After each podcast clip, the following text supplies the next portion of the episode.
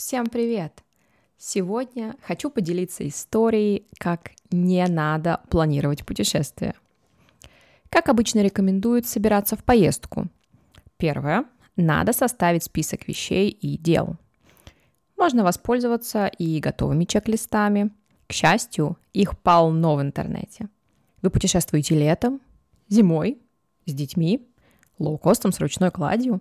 Вы найдете чек-лист для любой ситуации – но должна признаться, что я слишком ленивая не только чтобы составлять список вещей, которые возьму с собой в поездку, но и чтобы использовать готовые чек-листы. Я всегда надеюсь на свою память, что не очень логично, потому что я могу забыть, что делала вчера.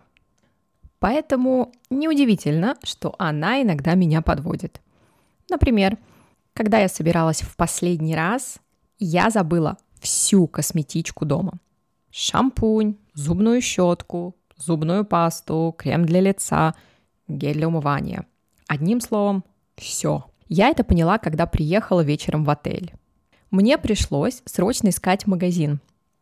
Проблема была в том, что отель находился недалеко от очень маленького города, где был только небольшой продуктовый магазин.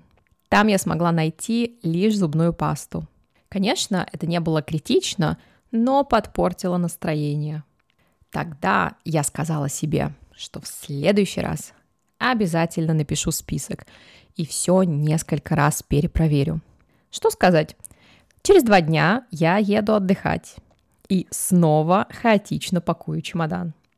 Жизнь меня ничему не учит. А как вы собираетесь в отпуск? Что обычно берете с собой?